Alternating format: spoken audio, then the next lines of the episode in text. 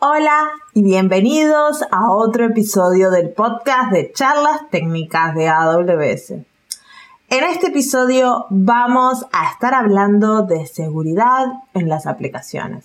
Vamos a estar cubriendo conceptos básicos de cómo afrontar eh, la seguridad en nuestras aplicaciones desde el punto de vista de mitigación de riesgos, qué roles hay y cómo todo esto se integra en el diseño, el desarrollo y el despliegue seguro de aplicaciones. Así que empecemos con el podcast.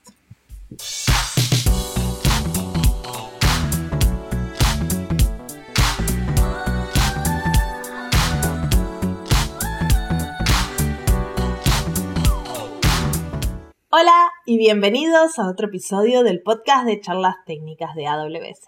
Mi nombre es Marcia Villalba y soy Developer Advocate para AWS.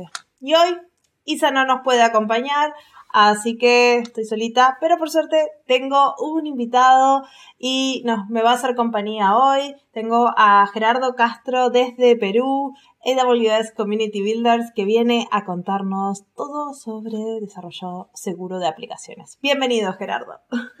Muchísimas gracias, Marcia. Estoy muy contento de estar aquí. Eh, pues este, me dedico a, como arquitecto de seguridad en una fintech peruana llamada B89 y pues este a darle, a darle y, poder compartir un poco de mis conocimientos con ustedes. Sí, este, así que aparte de ser community builder, trabajas como ingeniero de seguridad y tenés una comunidad de seguridad, me dijiste. Contame un poquito de eso. Sí, así es. Eh, tenemos una comunidad que, que, estoy organizando desde Perú y Argentina para toda la región Latam dedicada a producir contenido de seguridad en AWS, por lo que eh, al final del podcast, este, pues estarán ahí mis, mis, enlaces para que puedan ver un poco más de contenido si quisieran aprender o profundizar conocimiento de seguridad en esta, en esta nube, ¿no? En AWS. ¿Y qué son? ¿Como reuniones semanales, mensuales, tipo meetup online? Sí, son meetup online que, que estamos haciendo semanal, por ahora que, que, estamos con todas las, las, energías y el tiempo, ¿no? Eh, y por lo general también hacemos como que algunos cortos de videotutoriales por si de repente necesitas saber cómo configurar una KMS en alguna arquitectura, pues ese videotutorial te puede servir y, cosas por el estilo. Y en los Meetup traemos este, speakers de, de, diversas procedencias, algunos también ya nos han acompañado algunos empleados como AWS y, pronto espero que también puedas acompañarnos tú en, en ese Meetup online. Genial, así que los links para registrarse y ver todo están en la descripción del episodio. Me imagino que a la audiencia de este podcast ese tipo de comunidades le va a reinteresar porque los episodios de seguridad siempre son muy populares. Y bueno, este, yo ya en este episodio con Isa hemos hablado de seguridad, pero sobre todo hemos hablado de seguridad en las operaciones, de cómo asegurar nuestra cuenta de AWS, hablamos de permisos, políticas y todas esas cosas muy específicas de AWS. Pero hoy vamos a darle un poquito la vuelta a la seguridad y vamos a hablar desde el punto de vista de aplicaciones, de desarrollo de aplicaciones seguro, que para Team Marcia, desarrolladores, siempre es eh, algo importantísimo, ¿no? Porque uno puede hacer una aplicación preciosa, pero si te la hackean, no está bueno. este, así que, ¿por qué no arrancamos hablando de, la primer palabra que se nos viene a la mente cuando hablamos de, de seguridad, que es la ciberseguridad? ¿Qué es? Bien, para poder responder a esa pregunta, primero tendríamos que retomar eh, dos términos que se han dejado de usar con el tiempo, pero que siempre están ahí, siguen existiendo, y estos son pues el ciberespacio y el cibercrimen. ¿Qué es el ciberespacio? Muy sencillo, si hacemos la analogía, es el lugar donde tú te encuentras viviendo actualmente, que puede ser pues tu distrito, tu provincia, departamento, el condado, el pueblo, etc. Y, y, como todo lugar, pues hay casas en cada, o departamentos, y en cada casa, departamento viven personas que pueden ser familias, amigos, parejas, personas independientes, etcétera. Existen mascotas, existen centros comerciales, eh, cines o cinemas, creo que le dicen mm. en algunos otros países. Existen, pues, este, centros de diversiones y todo lo que hay en una ciudad. Entonces, Esto vendría a ser el ciberespacio desde el mundo virtual. Es básicamente pues el lugar donde está el internet, donde están los servidores, donde están las aplicaciones web, donde están las aplicaciones mobile, donde transitan los datos. Por ejemplo, si volvemos a la parte de la ciudad, así como hay casas, este, sabemos entonces que deben haber pistas, deben haber veredas y en esas pistas o carriles pasan los automóviles. Entonces en internet también pues los datos están transitando de un lugar a otro. Todo eso es el ciberespacio.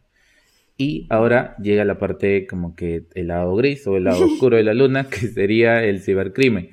El cibercrimen, en este caso, viene a ser a la capacidad de algunas personas que tienen para poder eh, interrumpir la integridad de la información, de los datos y pues como quien dice, alterar el orden y la paz lo que sería pues en el mundo real pues que una persona cometa un acto delictivo y vaya contra las leyes que, que, existan en el país o en el departamento o el lugar donde tú estás. Mm. Entonces ya teniendo claro los conceptos de ciberespacio y cibercrimen podemos hablar de ciberseguridad y, y esto no es otra cosa más que la capacidad de poder brindar protección o defensa ante algún ataque pues este o ante, alguna acción que interrumpa con, con la paz y el orden, ¿no? Es decir, que de algo que genere caos. sí, como nosotros ponemos cerraduras en nuestras puertas de nuestra casa, rejas en nuestras ventanas, alarmas, sería como... tu ciberseguridad. mi ciberseguridad. ¿Cuáles son las cerraduras en mis aplicaciones web y las alarmas y todas esas cosas, ¿no? Este, pero después hay otro concepto también que, que se habla mucho y capaz se mezcla con el de ciberseguridad, que es el de InfoSec. Este, ¿qué, es eso? ¿Es lo mismo? ¿Esa cosa? Digámoslo así, en, en, líneas súper, súper simples, InfoSec, eh, digamos que es el, todo y ciberseguridad es una parte de esa, del todo esto que, que es InfoSec o seguridad de la información. Eh, existen muchísimas especialidades dentro de InfoSec. Déjame decirte que una de ellas es justo lo que estamos hablando ahora, seguridad de las aplicaciones. Otra es seguridad de los datos, seguridad de los contenedores, seguridad de redes, seguridad de accesos, business continuity planning, eh, respuesta, detección y respuesta al incidente y muchísimas más. Podríamos seguir todo el día. Y, y, todas estas especialidades forman parte de, de, de InfoSec. Ahora, el concepto generalista de InfoSec es justamente la práctica de poder proteger los datos frente al acceso y cambios no autorizados, así también como el uso y la divulgación indebida. Es decir, pues esta es la capacidad que tiene un profesional de, seguridad de la información de poder proteger los datos de su empresa o de la compañía donde se encuentra frente a personas que quieren acceder con, con malas intenciones. Y ahí, sí. No, así que es un rol, no es tanto capaz una cosa más abstracta, pero es un rol en una empresa de info. Exacto, es, es todo un rol. Y, y de hecho, eh, digamos que el principio de, de, todo oficial de seguridad de la información es este, ayudar a velar la famosa CIA dentro de una compañía. ¿Qué es, ¿Qué, es, la CIA? Es justamente la confidencialidad la integridad y la disponibilidad de los datos sobre la información de la compañía. Ese es el, digamos que el núcleo de InfoSec, es como la, razón y ser al mismo tiempo. Sí, ¿y por qué estas tres características son tan importantes para, para la información? Porque justamente la información debe ser totalmente confidencial en una compañía debe ser íntegra, es decir, no sufrir cambios o pues este modificaciones que alteren el, orden natural de los datos y sobre todo si estos no son autorizados por las personas que únicamente deberían tener acceso y disponibles todo el tiempo únicamente para quienes lo requieran. Es decir, yo comparto un dato con Marcia, ese dato debe llegar íntegro, debe llegar este confidencial porque probablemente le estoy pasando mi contraseña o cosas por el estilo. No me pases tu contraseña. es un ejemplo y también pues este cuando ella reciba los datos, esos datos deben tener, deben ser disponibles para ella en todo el momento que lo requiera. no, claro, esto es súper importante. Sobre todo, yo creo que, que, a veces no nos damos cuenta lo, lo importante que son estas tres características, porque si falla una, ya empezás a tener como desconfianza del sistema, ¿no? Imagínate que estamos armando el lanzamiento de un nuevo servicio, tenemos un, una intranet con toda la información del servicio y viene un agente externo de noche y nos cambia valores. Imagínate la, la locura que te puede dar al otro día, te levantás y decís, pero esto lo escribí yo así. ¿Qué está pasando? Estoy, este, ¿qué, estaba, estaba tan cansada?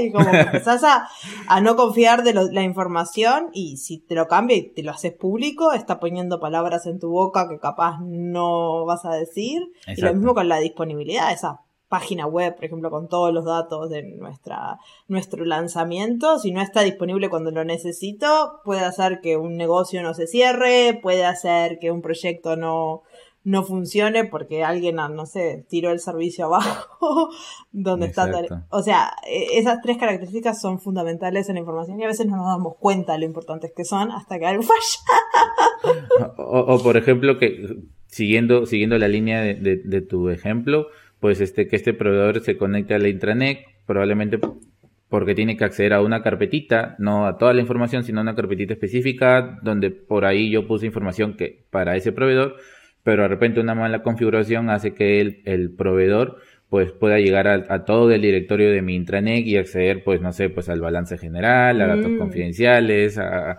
o a las joyas de la corona, que, básicamente son los datos más críticos que tiene una compañía.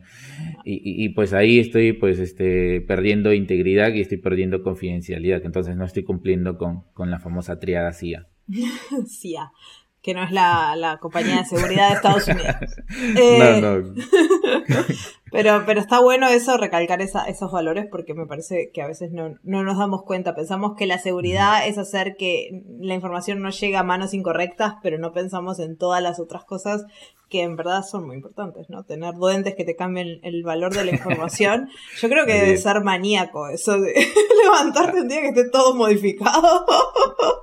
Ahora, justo, digamos que dándole forma a, este ejemplo, eh, pues este, yo como, como responsable de seguridad, yo tendría que centrarme en la implementación de políticas que, puedan ser eficientes, es decir, que en el sentido de que poder darle el acceso a quien corresponde y a quien no, y estas políticas que yo pueda implementar o alguien que se especialice en seguridad no deberían afectar negativamente a la operación comercial o a la productividad de la compañía. Es decir, mm, no necesariamente por querer ser muy robusto en seguridad, pues bloqueo, bloqueo por todos lados y al final cuando entra el jefe, el gerente o el VP y quiere acceder a ese dato que, le resulta importante, pues eh, se topa con un acceso denegado, ¿no? Entonces este, eh, también hay que tener mucho cuidado con eso. Sí, ¿y cómo, cómo se hace ese tipo de, de, de, políticas, no? Porque si vos querés asegurar tus aplicaciones, ¿qué pesás? No sé, en Amazon, por ejemplo, cuando creas una cuenta AWS, no puedes hacer nada. Le tenés que vos ir dando permisos a, Ah, no sé, creas una aplicación de Amplify, por ejemplo, la aplicación de Amplify tiene unos permisos súper limitados. Este, creo que eso se llama Deny All, y básicamente le vas agregando permisos y permisos hasta que hace lo que querés. ¿Cuántas veces te ha pasado que estás re feliz programando algo? Ay, no funciona, y te fijas, ah, no tiene permiso. Este, yo, yo, creo ahí que antes de, de como que de de cómo lo haces en la aplicación, cómo lo haces en, en AWS o en tal servicio AWS, primero todo parte de una estrategia. Claro, por eso. Desde el, exacto, desde el momento en que ya este, estás construyendo tu aplicación, pues tienes que definir quiénes deben acceder, quiénes no, y en base a eso pues ya comenzamos a, configurarlo, ¿no? Ahora la, la, historia de, de, Amplify pues este puede suceder en ese o en otro servicio. Ah, no, sí, pues yo puse un ejemplo porque es algo que me pasa todo el día, que estoy re feliz, agrego un servicio y no funciona. Este, y, y, yo creo que está bueno esa estrategia, ¿no? De, bueno, tenemos el, la estrategia de creamos la aplicación, la seguridad de la aplicación, a qué servicios, por ejemplo, de nuestros microservicios puede acceder, y también por otro lado, a qué pueden hacer los usuarios y los que acceden a nuestra aplicación, ¿no? Porque son como dos niveles diferentes, ¿no? La seguridad de la aplicación y la seguridad dentro de la seguridad de los datos también. y, y, la seguridad de quienes acceden, porque probablemente yo te conseguí permisos para que puedas acceder a la aplicación, pero no te di los permisos o vamos a decirlo así, te di los permisos demasiados permisivos, fui muy bondadoso contigo y, y de pronto accedes y puedes saltar y pues este, vamos a decirlo así, pues sufriste un ataque de fuerza bruta, tomaron tus credenciales y, y no solamente ven los datos que tú necesitabas ver, sino también pueden ver los, de, los datos de ISA, los datos de, otras personas y, así. Sí, claro. Y también yo creo que otro lugar donde las aplicaciones entra el, una estrategia que hay que pensar es en el momento de, del despliegue y de las operaciones, de, la, de, de cómo esa aplicación ¿no? vive. Así que también eso es algo que capaz tenemos que hablar más adelante. Porque... Así es si yo puedo desplegar el código, ver el código, cómo accedo a las variables de ambiente, dónde está toda esa información. Eso es información muy confidencial y muy crítica que no todo el mundo tiene por qué tener acceso. Así que por ahí, por ahí van las cosas, ¿no? este, y volviendo al tema de, de, las aplicaciones y de las organizaciones, ¿Cómo, ¿Cómo podemos aplicar una, una, política, una estrategia, la gestión del riesgo, desde, desde, para empezar, no? Buenísimo, justo diste con, con el clavo a donde quería llevarte de la mano en, esta charla, que es justamente la gestión de riesgo.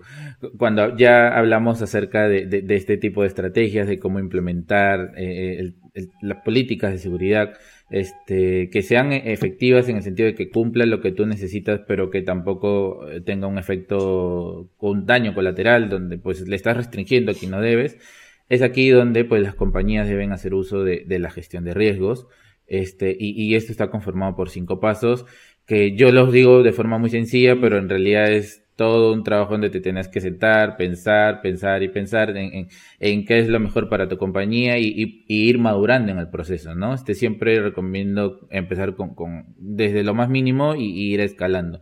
Y estos cinco pasos de la gestión de riesgo son la eh, identificación del riesgo, es decir, identificas tu riesgo, le das un análisis, lo evalúas, le haces frente, esta es la parte que más me gusta, y la parte que menos me gusta, y, me lo digo con mucha pena, es la parte de monitorear el riesgo. ya les explico por qué.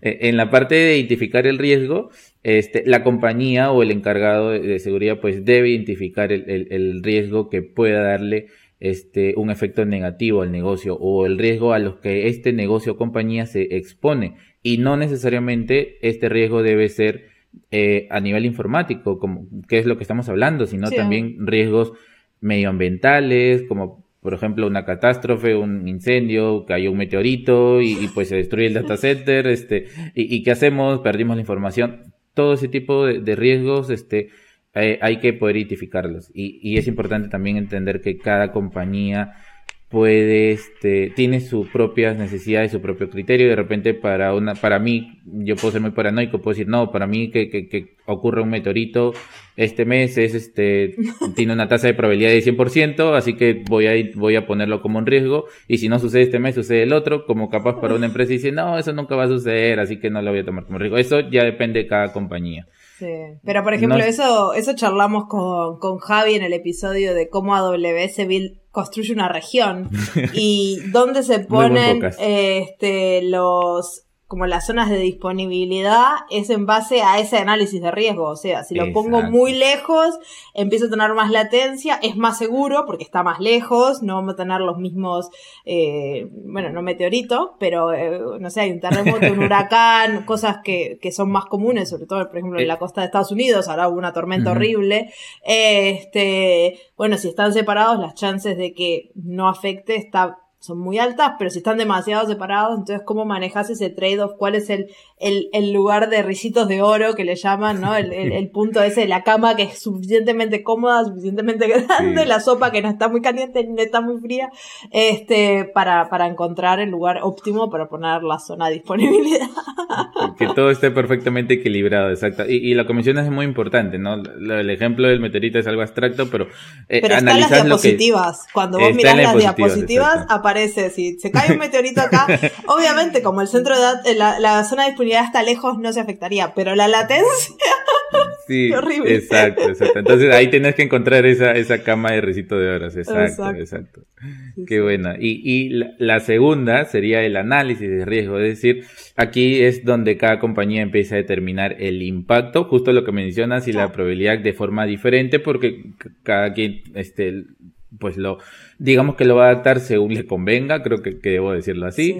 Y, el dinero que tenga, Porque a quién no le gustaría crear 37 zonas de disponibilidad, pero es económicamente rentable, el riesgo es tan grande que...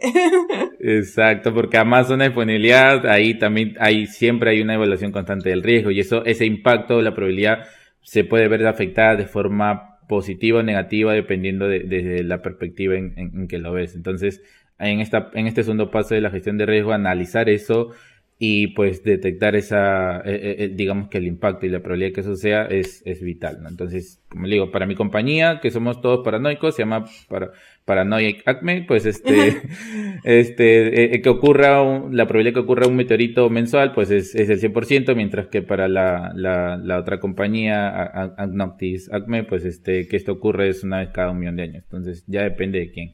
Y luego pasamos al tercer paso, que vendría a ser la evaluación.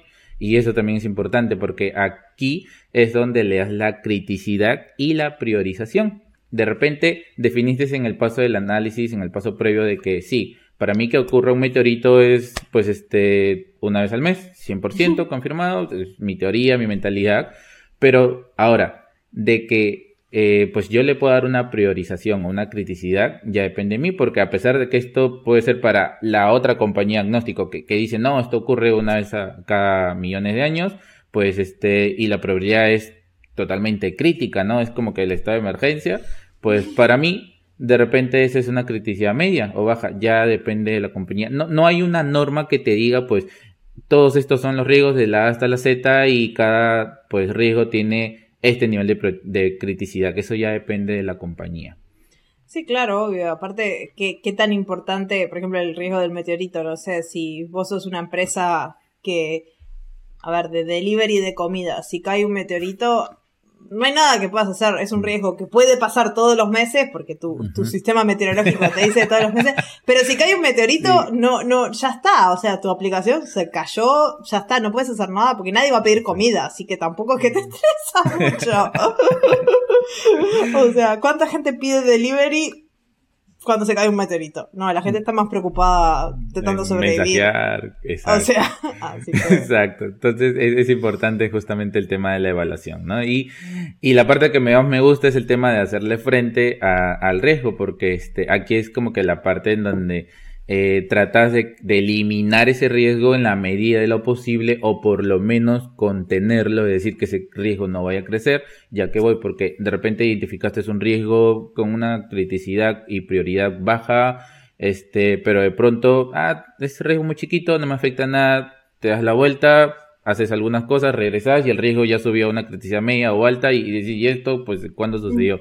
Entonces ahí es donde sí va a haber una, una gestión oportuna de, de, de, hacerle frente a los riesgos, ¿no? De poder este, eliminarlo, es decir, pues desaparecer ese riesgo o contenerlo lo mejor que se pueda. Sí, claro, por ejemplo, que, no sé, en tu empresa, pero en la mía todas nuestras computadoras están encriptadas. Entonces, el riesgo de que nos roben las computadoras es bastante bajo, pero puede pasar, que la pierdas, es una pasa, me imagino que no es un porcentaje muy alto, pero pasa, pero está ah, contenido desde que si alguien la recupera y no la puedes encriptar, es como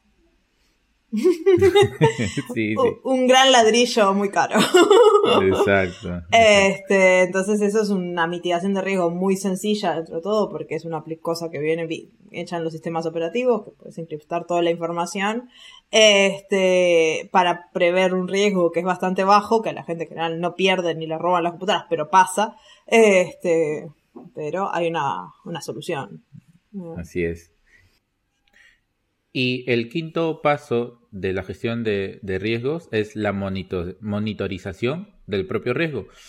Eh, aquí, pues, es como que la parte un poquito más aburrida desde mi perspectiva, porque tenés que llevar un control fideligno de todos los riesgos que se van encontrando en el camino, cuáles de ellos este pues le hiciste frente, es decir, los eliminaste, a cuál de ellos los contuviste, es decir, los identificaste como una gravedad media, pero en una línea de tiempo lo pasaste a una gravedad baja porque fuiste reduciendo poco a poco la digamos que el impacto que ese riesgo puede tener, el nivel de impacto que el riesgo puede tener cuando eh, en el hipotético caso sea explotado. Entonces sí lleva que alguien esté pues muy pegado a Excel o muy pegado a este tema de inventarios y controles, pues este, eh, eh, esté ahí, eh, digamos que registrándolo todo y cuando se reúna con el CISO o el CSO o, probablemente el gerente de seguridad de, la compañía, pues le diga esto es lo, donde estamos y hasta esto estamos apuntando, esto es lo que corregimos y así.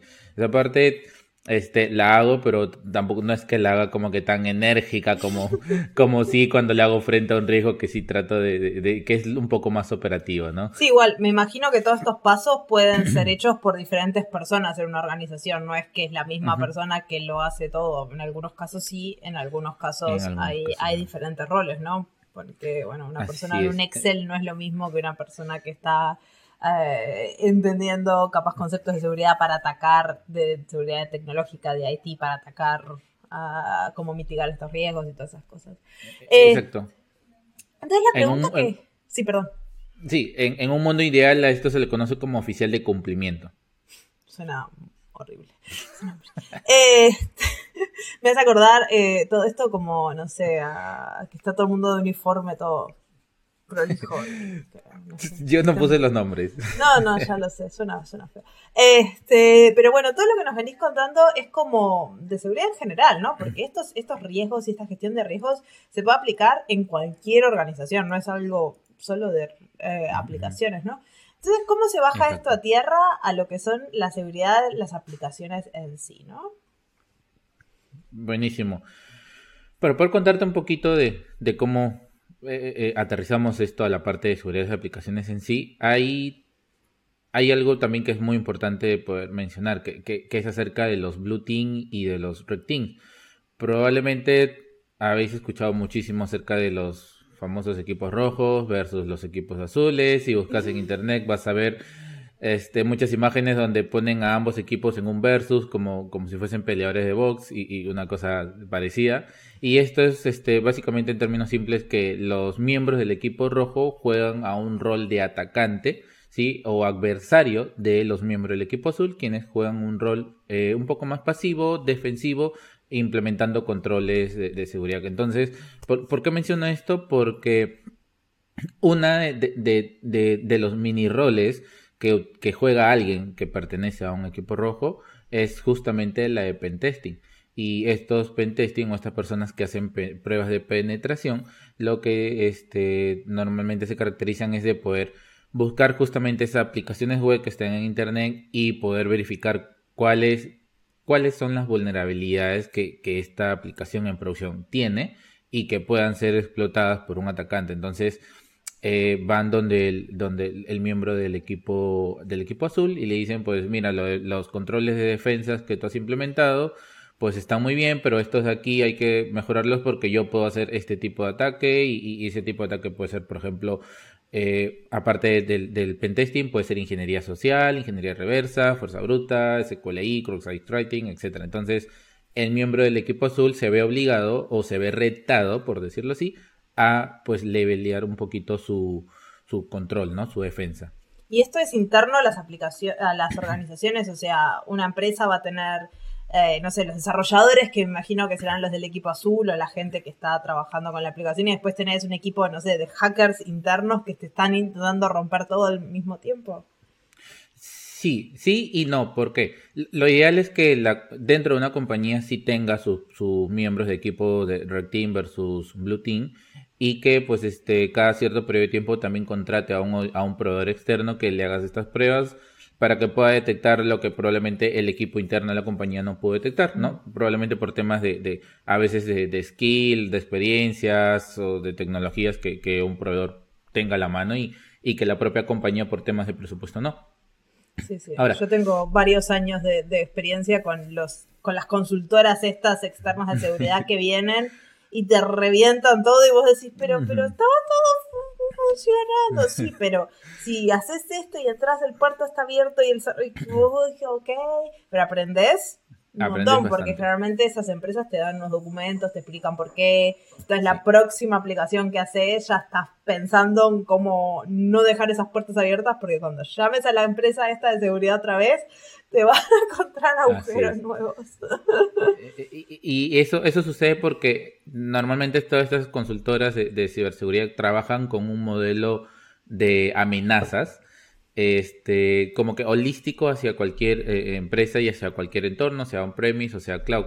Entonces, este, cuando ellos se enfrentan hacia un cliente, es decir, cuando toman las aplicaciones de un cliente para poder hacer este tipo de pruebas, ellos como que aterrizan ese modelo de amenazas que probablemente existan dentro de esa aplicación utilizando muchísima lógica de por medio también, que, es lo que, lo que comentas y pues este, en base a eso te van sacando cosas que, que tú ni enterado, ¿no? No. Este, pero es súper interesante como, como desarrollador que te hagan ese tipo de consultoría porque te abre la mente a, a todas las cosas que pasan por ahí, ¿no? Porque yo creo que a veces el mundo de la ciberseguridad, de la seguridad en general, es como una batalla constante en, entre los de afuera que, que están aprendiendo cosas nuevas y la tecnología evoluciona para ellos y los de dentro que queremos protegernos y esto aplica a nuestro ciberespacio y a nuestro mundo real, ¿no? ¿Cuántas veces estamos todo el tiempo en esa disputa constante, ¿no? Y a veces no puedes saberlo todo. Así Y, y, de hecho hay, hay un, una frase que se utiliza aquí en Perú que, que se dice que todo lo que se encuentra en un río puede ser pescado y si nos vamos hacia el mundo virtual, pues este, todo lo que se encuentra en Internet es un potencial objetivo de, un atacante. Entonces, aquí es donde, donde puedo responder a tu consulta de pues este cómo aterrizamos toda esta parte de, de, la ciberseguridad en las aplicaciones. Y es que existe algo llamado el ciclo de desarrollo de software seguro que este traducido a las iniciales en inglés pues es SSDLC y esto básicamente es como una serie de, lineamientos de seguridad, por decirlo así, o, guidelines de seguridad, donde se acompaña desde el proceso, desde el desarrollo inicial, desde que generas tu primer Hello World, y pues este, luego esto hacerlo crecer, mantenerlo y pasar la producción. Desde ese nacimiento del código hasta la puesta de producción y mantenimiento, pues esos guidelines de seguridad te van acompañando y, justamente, ¿no? Ah, de ahí viene el nombre, ¿no? El ciclo de desarrollo de software seguro. La, idea es que el, desarrollo del software sea lo más seguro que se pueda y que esto acompañe en todo el ciclo de, ese desarrollo que hace un deck. Entonces, este... Sí, yo estaba pensando ahora que mencionas todo esto, me, me, suena mucho a lo que es el Well Architected Framework y el pilar de seguridad, ¿no? Que cuando construís tu aplicación en la nube, tenés estos... En el podcast nunca hablamos del Well Architected Framework, ya va a ser episodio en otro momento, pero es un framework que te da un montón de parámetros para construir aplicaciones en las nubes y uno de sus pilares es la, es la seguridad, ¿no? Que desde el diseño a la implementación, a las operaciones, son buenas prácticas, ¿no? De, y, y, y qué, bueno, qué bueno que mencionas lo del Well Architected Framework, en especial lo del pilar de la seguridad. Y sucede que cuando una compañía intenta decir, ok, quiero pues generar valor hacia cubriendo la necesidad de, algún cliente, una necesidad existente que está en el mercado, pues tengo mi equipo de desarrolladores, ellos ya van a empezar a construir, pues este, ¿cómo puedo implementar ese ciclo de desarrollo de software seguro? De dónde me cojo, pues si hay alguna referencia por internet. Y sí, normalmente existen varios frameworks. Uno de ellos es, lo que mencionas, otro es el OWASP, otro pues es también el Cyber. El OWASP para hacer aplicaciones desde serverless, aplicaciones web. Así es. Este, para los que no saben qué es el OWASP, ¿qué les puedes explicar? Sí, el, el OWASP, este, traducido al español, significa pues este Open Security Web Application. Eh, básicamente es como un framework o un marco de trabajo que pues este, te da todas las pautas y las mejores recomendaciones para que un cliente o una compañía inclusive puedan este, crear aplicaciones web de forma seguras y resilientes y se mantiene actualizado con los últimos o con la tendencia actual de los vectores de ataques que existen. Entonces, por ejemplo, si hoy el TOC 10 está, pues ataques, no sé, en el TOC 1 de, tendencia de ataques este, hacia aplicaciones web se encuentra eh, Cross-Site Scripting, por ejemplo, o SQL Injection. Entonces, este framework trata de actualizar sus best practices o sus recomendaciones y te dice, mira, si empezás a construir una aplicación serverless, una aplicación containerizada o, una aplicación súper chiquita, pues este, ten en cuenta estas principales eh, ventajas o, beneficios que te ayudarán a mantenerte seguro frente a ataques cross-site writing que hoy en la actualidad lidera la tendencia, está en el top 1. Y hay algo llamado también el, el Top 10, que justamente es este una como un ranking, un top de, de cuáles son las 10 este, vulnerabilidades, o mejor dicho, las 10 amenazas que este, están pues liderando a nivel mundial o que están generando mayor presencia de ataque en las aplicaciones web. Entonces, el OWASP sí es muy conocido en eso y te ayuda a construir justamente tus aplicaciones para poder tratar de hacerle frente en la medida de lo posible a estas amenazas. Y el siguiente framework que también puedes utilizar para poder este, establecer un ciclo de, desarrollo de software seguro es el Cybersecurity Framework NIST, que también es muy, muy conocido y este, cuando tú escuchas todos estos nombres, OWASP, NIST, el Web Architecto Framework de Amazon, pues uno puede decir con cuál empiezo. Es una buena eh, pregunta. Exacto. ¿Con cuál empiezo? Explota tu cerebro. Ni uno ¿Cuál es mejor que otro? Y decís, ¿estaré cubierta? Porque a veces esas, con la seguridad es eso. Bueno, si empiezo, no sé, desde el WASP, ¿lo tengo todo? Si empiezo desde el NIS, ¿está todo? ¿Con, uno me alcanza? ¿Está todo? Exacto. cuando empezás, cuando son compañías pequeñas, por decirlo así, es decir, que recién se están iniciando, tratan de, trabajar en, con uno solo. Probablemente si estás este, trabajando con AWS, te, empezás el World Architect Framework, porque de hecho el World Architect Framework te lo mencionas desde que te preparas, desde el, de la certificación Cloud Practitioner y, así. Entonces, este, pero cuando ya empiezas a crecer tanto a nivel de producto, de, de, de, mercado, de personas, de procesos, etcétera, pues este, comenzás o tenés la necesidad de querer sacar lo mejor de cada quien. Mm. Entonces, en, ese sentido, empezás a hacer algo más cross y formar tu propio este, framework interno que, que, es útil para tu necesidad actual y cubrir todos los procesos que necesitas. Entonces, cuando llegas a, a, ese nivel de querer sacar lo mejor de cada, de cada framework, como un rompecabezas, ¿no? Esta pieza me gusta, esta otra pieza me gusta, y la empiezas a unir y pues ya tenés tu modelo de, enfoque ideal. Claro, tienes una empresa más madura, ¿no? Porque no es lo mismo seguir el, el Architected Framework desde la herramienta que te aparece en la consola, que te hace preguntas y vos vas respondiendo, que poder decidir yo quiero esto, esto, esto, esto y armar Y, y cómo lo aterrizas hacia donde estés trabajando, o sea, a, a AWS utilizando todas las cargas allí, ¿no? Entonces ¿Cómo haces cuando comienzas a coger eh, el engranaje o piezas clave de cada framework? ¿Cómo las, compañías lo maduran? O, cómo esto se hace mucho más fácil de, digerir, por, decirlo de, una manera. Eh, esto lo haces este, enfocándote en tres metafases súper, súper importantes y una es este, eh, el software, el desarrollo seguro. Y aquí, tenemos a, a, a Tim Marcia. Está lo que sería el de despliegue seguro y aquí está el Team Gerardo.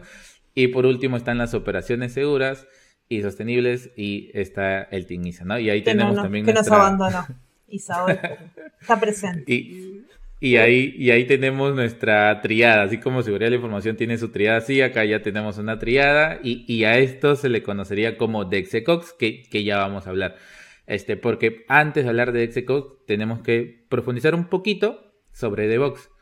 Y aquí es donde viene ahí donde yo estaba pensando, ¿no? De, cómo, cómo se empieza a juntar, a, armar todo, porque bueno, tenemos las tres partes del software que, no sé, antes, antes de DevOps y antes de DevSecOps, ¿cómo se hacía todo esto? ¿Qué, había? Hay una persona que estaba con un palo, tú no puedes hacer eso, tú no puedes hacer eso. Exacto. Ah, ok. Exacto. Ya lo dijiste todo. Perdón a los que nos escuchan de los equipos de seguridad, yo los quiero mucho. No me sentí identificado, así que por ese lado tranquilo. Justamente en, lo que comentas, lo que te dice las líneas, guías del, ciclo de desarrollo de software seguro es que cuando tú te enfocas en esas tres metafases que menciono, porque comenzás a sacar lo más importante de cada framework, es en líneas generales saber que el desarrollo seguro va desde los lineamientos de compañías, como por ejemplo utilizamos este código o este, perdón, este lenguaje de programación, vamos a utilizar este un link formatter, vamos a utilizar n cantidad de cosas para empezar a construir el código y pues este empezamos a codear. Y luego viene lo que lo que se menciona como despliegue seguros, esta es la parte de seguridad y esto va desde hacer pruebas, desde en este caso evaluar el código en busca de vulnerabilidades, de que por ahí de repente Marcia desarrolló algo en Node.js y pues este puso las API keys directamente sin utilizar variables de entornos, entonces ahí su, su llamada de atención. Y en, dentro de operaciones seguras pues Isa recibe pues todo lo que construyó Marcia y todos los lineamientos de seguridad que, yo puse y trata de poner esto en, un ambiente productivo y que esto se mantenga y, como una tetera que, está hirviendo y la dejas por mucho tiempo y en eso comienza a levantar la tapa y, a salpicar todo, ¿no? Sí, yo me imagino que en la parte de diseño es tipo el chequeo de dependencias, el asegurarse de que el código sea sin backdoors, sin puertas traseras, no sé cómo lo dirían. Este, la parte de despliegue, lo que os decías, las variables que estén eh, hardcodeadas, que los ambientes de despliegue sean seguros, las pruebas sean, sean seguras y no abran accesos. Y en la parte de operaciones también, por ejemplo, los permisos, no sé si vas a desplegar una instancia, que esas instancias estén limpias, que esas instancias no estén maliciosas, que las vayas cambiando, que las vayas actualizando, no sé, todas esas cosas que, que son del ciclo de vida de, de la aplicación en sí, ¿no?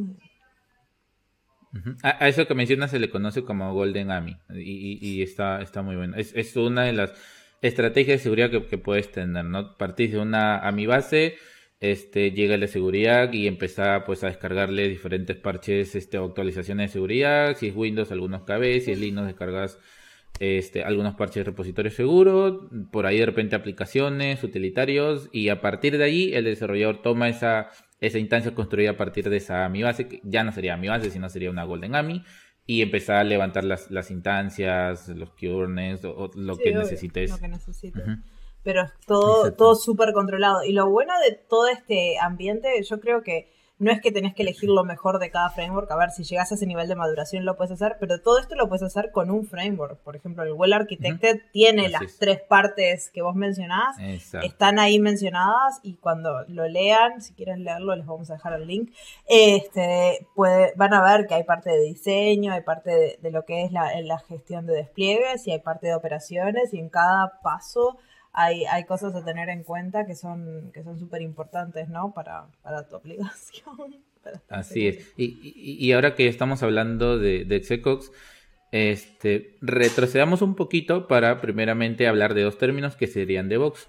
Si nos ponemos a, a, preguntar entre nosotros y, y, también hacia los que nos, nos están escuchando en este podcast o también viéndolo, eh, pues cada quien pueda que tenga su propia definición de DevOps. Y si nos vamos hacia nivel de compañías, cada compañía probablemente te dé una definición diferente según cómo lo implementó y según la necesidad y, como que a lo que más le convenía en ese momento. Algunos dirán que son procesos automatizados, otros dirán que son herramientas, otros dirán que es una cultura, otros dirán que es forma de pensar, etc. Pero muy, muy más allá de, del, del, qué significa de vos para ti o para mí, es el trasfondo, es, es el saber por qué una empresa que pues estaba como en los tiempos de la carreta, como vos lo decís, este, todos en fila india pasando y había alguien que pues este veía algo que, que no cumplía con el estándar y iba golpeando con el martillo, los iba retirando de la fila y aguantaba todo el proceso. Ah, justamente en ese, en ese sentido, las compañías de hoy en día pues tienen la necesidad de adoptar DevOps justamente por un trasfondo. Y, ese trasfondo es que, este, si, retomo tu ejemplo, Marcia, em, vamos a imaginar que estamos en una, digamos que en una compañía automotriz, nos vamos hacia la, hacia la, fábrica y pues nos llevan a, a, lo que se conoce como líneas de producción. Y en esas líneas de producción vemos pues este eh, como en toda una línea, línea 1, eh, están todas, digamos que no sé, pues las puertas, en la línea 2 están los neumáticos, línea 3 el chasis, motor, y cada línea tiene como que este, los elementos o la autoparte que corresponde. y según cada línea se va avanzando un proceso, es decir, la, el elemento que estaba en la línea 1 se junta con el elemento de la línea 2 y así sucesivamente.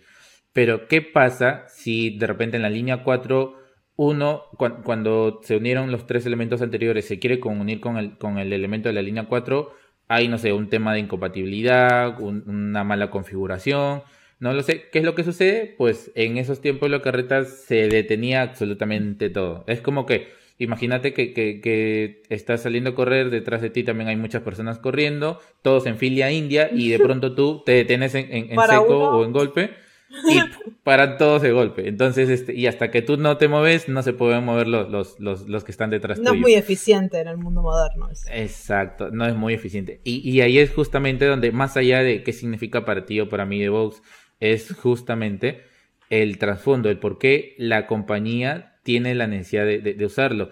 Y es justamente porque, ahora yéndonos a la parte desarrollador, pues imaginemos que los desarrolladores cada vez que están este, construyendo, lanzando feature, manteniendo código, dándole soporte, eh, construyendo nuevas aplicaciones o productos, pues vamos a imaginar que cada, eh, digamos que cada commit o cada push que van haciendo, pues este, son como que las cartas de un naipe. Mm. Entonces, eh, de una baraja de naipes. Entonces, cada vez que el desarrollador, no sé, construye una nueva feature, hace esto y el naipe sale volando. Y así sucesivamente. Entonces, imagínate todo el tiempo el desarrollador que está botando naipes tras naipe y cada una de esos, este, de, esos naipes o de esos productos, de esos MVPs que van, van saliendo ya de, la logística del desarrollador, llega a parar hacia un lugar y ese lugar es operaciones.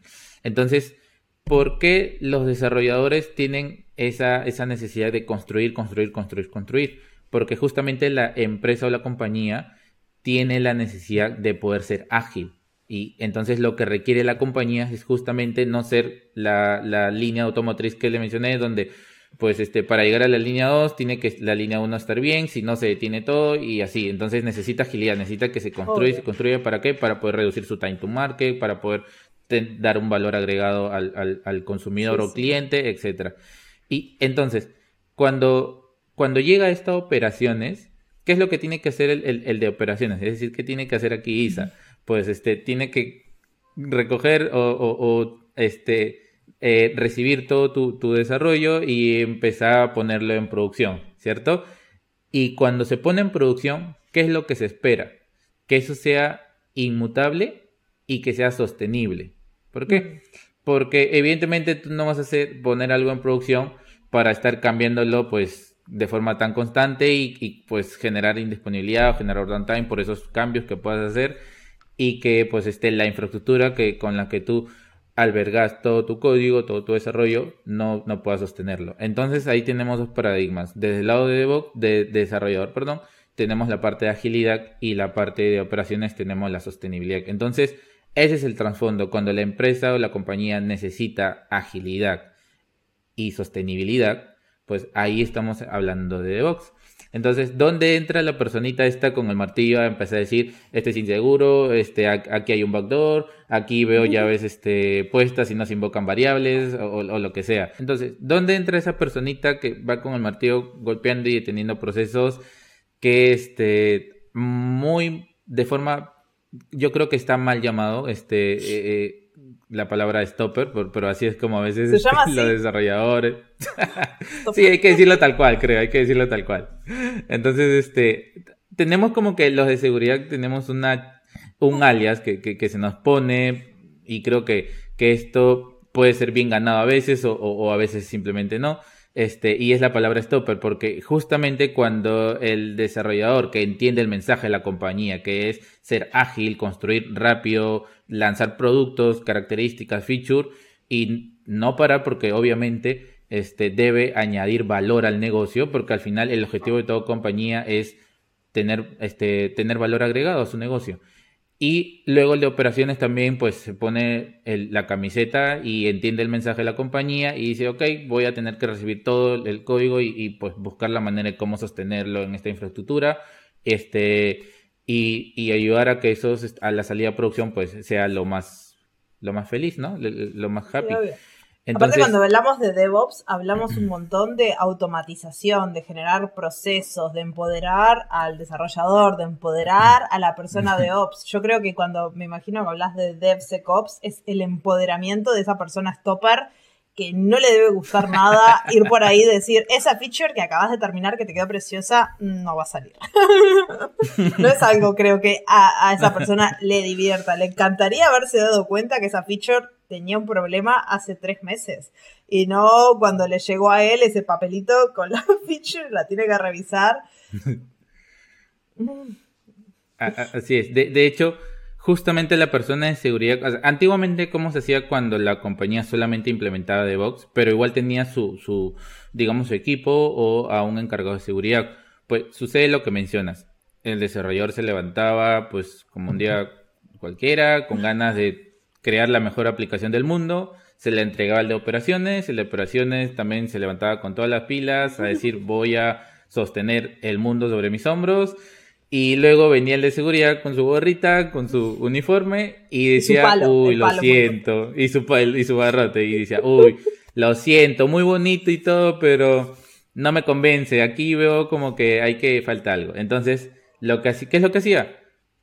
Cortaba ese, esa salida a producción y de nuevo tenía que dirigirse todo desde el inicio porque el desarrollador tenía que colocar esa, digamos que esa mejora de seguridad para poder cerrar la brecha y luego todo el proceso pues este volvía a, repetirse. Entonces, ¿dónde entra DCCOX? DCCOX se dice que el de seguridad, en vez de estar a la derecha del proceso, parte desde la izquierda. ¿Por qué? Porque parte desde el lado del desarrollador, es decir, acompaña al desarrollador desde que coloca su primer Hello World en su video favorito y empieza a, codear, a decirle, pues mira, ya que estás empezando a construir esta aplicación o, esta feature o esta funcionalidad, etcétera, pues este, estos son algunos de los lineamientos que te comparto para que puedas cumplirlo desde tu desarrollo y no esperes hasta llegar a producción para yo tener que decírtelo otra vez. Entonces, ahí quién es el stopper.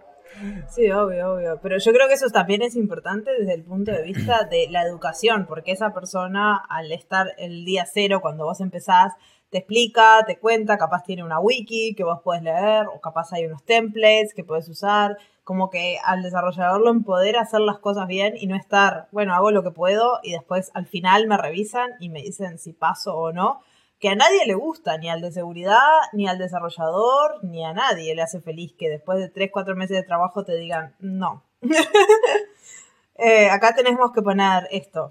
Y, justamente tal como lo dices, es, es porque eh, cuando ya se implementa los hábitos de SecOps, el de seguridad, que debe partir desde la izquierda y ya no desde la derecha, muy aparte de acompañar a, desde el día cero hasta hasta el día del final feliz, donde pues ya todo tiene que salir a producción. Y después esta persona de seguridad, como tú le dices. Porque las aplicaciones. Exacto. E, esa es, esa es otra historia. Cuando ya la aplicación está en producción, no significa que pues este, el de seguridad cumplió su papel, sino es otra historia en realidad que puede salir para otro podcast. Parte 2.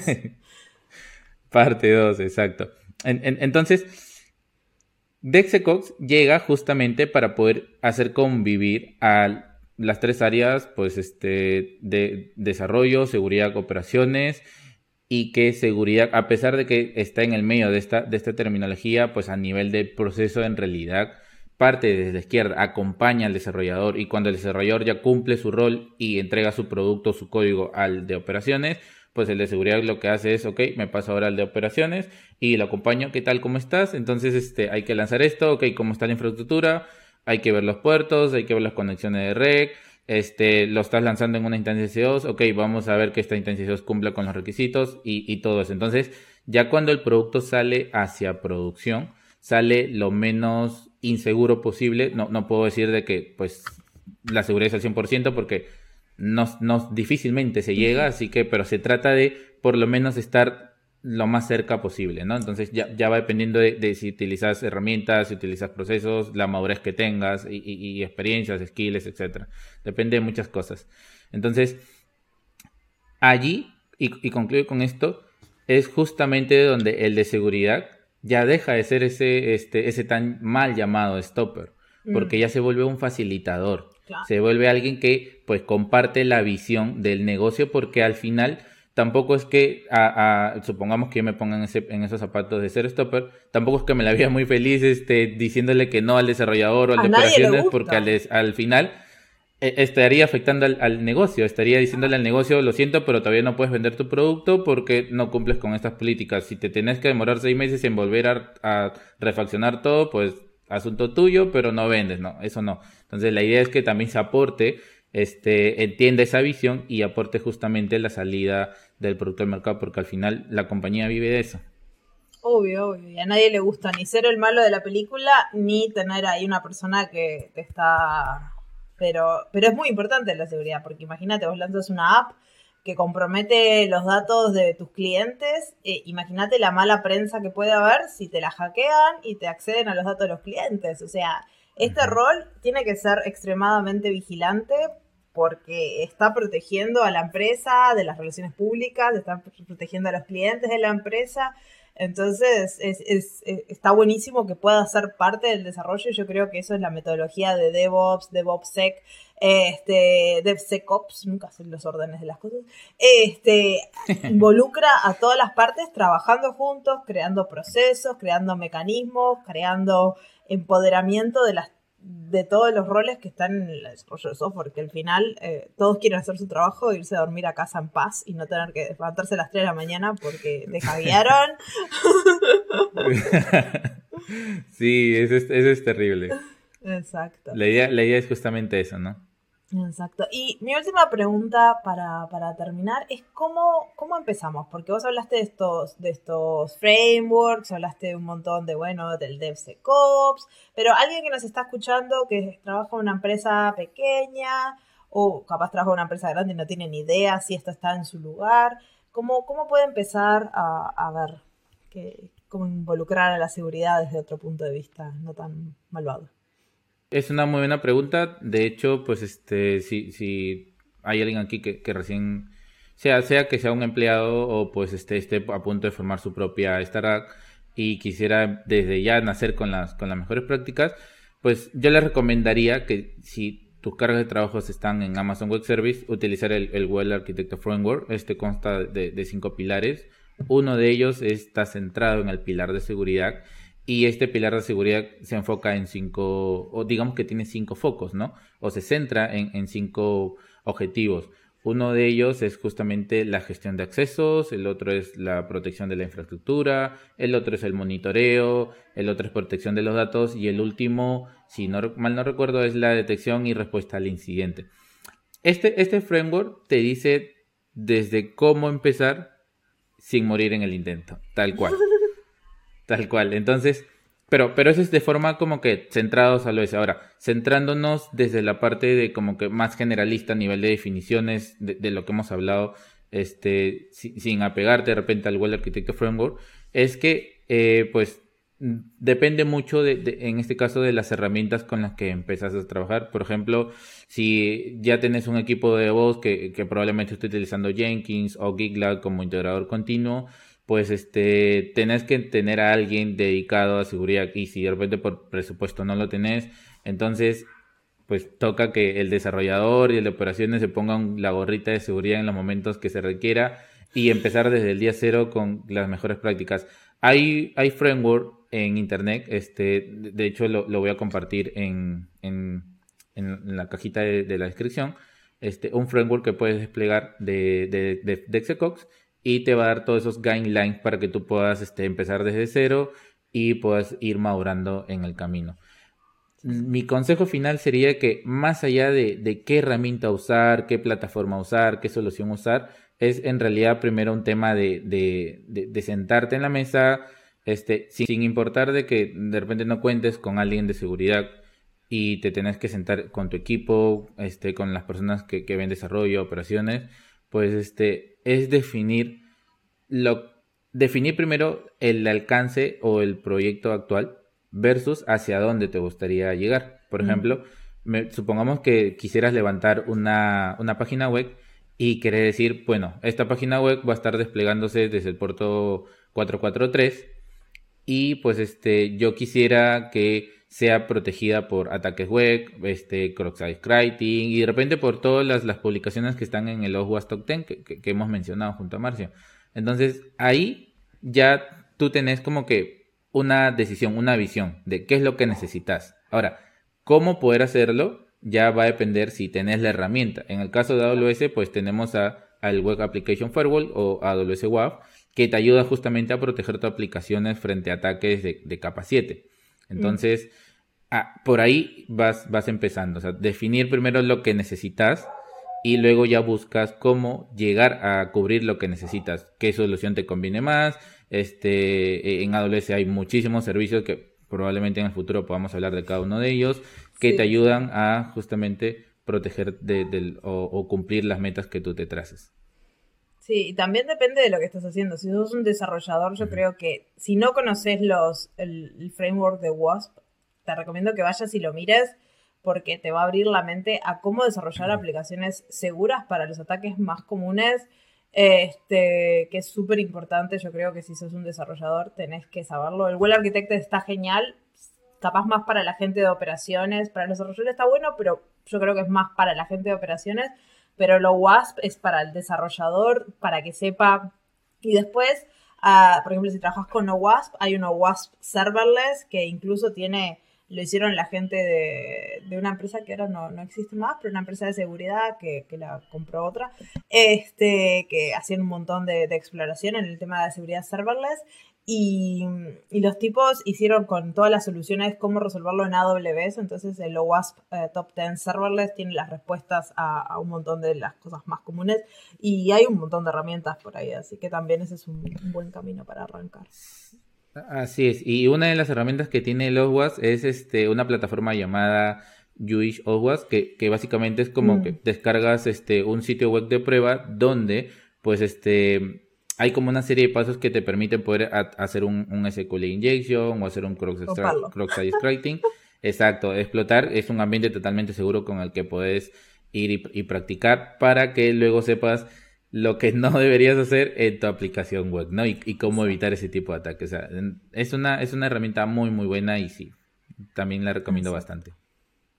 Y bueno, y yo creo que con esto la gente ya tiene una perspectiva de, de, dónde están los riesgos, de cómo hacer el análisis, de dónde más o menos bichar en sus aplicaciones, cómo hacer la parte de diseño, despliegue y operaciones seguras, por dónde arrancar y bueno, y seguramente haya muchas partes de esto porque la seguridad es un trabajo infinito. y holístico. Sí, sí, ya me dejarán en los comentarios si quieren que, eh, o nos escriben al correo qué temas de seguridad de aplicaciones les interesa, para dónde les gustaría que profundicemos más, porque a mí es un tema que me encanta el desarrollo de aplicaciones y la seguridad también, así que ya, me cuentan. Y con esto te digo, chao Gerardo. Después de no sé cuánto rato estuvimos intentando grabar porque no hicimos un análisis de riesgo de este, la capacidad de internet de Gerardo, pero creo que lo logramos, así que muchas gracias. Sí, creo que, la prioridad que leí a mi, a mi internet que fue una baja y, casi un poco más y la despriorizo, pero, pero estuvo muy bueno. De hecho, muchísimas gracias Marcia por, por la invitación y pues encantado de volver en un futuro. Dale, muchas gracias y todos los links que mencionó Gerardo están en la cajita de descripciones y también cómo, cómo acceder. Hablar con Gerardo, que imagino que él siempre está disponible para que le charlen en las redes sociales, así que lo van a encontrar por ahí. Bueno, nos vemos en otro episodio en dos semanas. Chao, chao. Listo, cuídense, chao, chao. Muchas gracias por escuchar el podcast hasta el final. Como siempre, les dejamos en la cajita de información del episodio todos los links para que vayan a hablar con Gerardo y también a ver todo lo que mencionamos durante el episodio.